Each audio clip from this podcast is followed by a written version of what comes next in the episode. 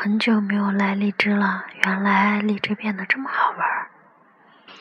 我在陪着我家宝宝睡觉呢，窗外路过的汽车的声音、鸟儿的声音。我住在公园的旁边，嗯，虽然感觉可能多少有点污染，但是每天都可以看到绿色的树木，开着的槐花，心情还是不错。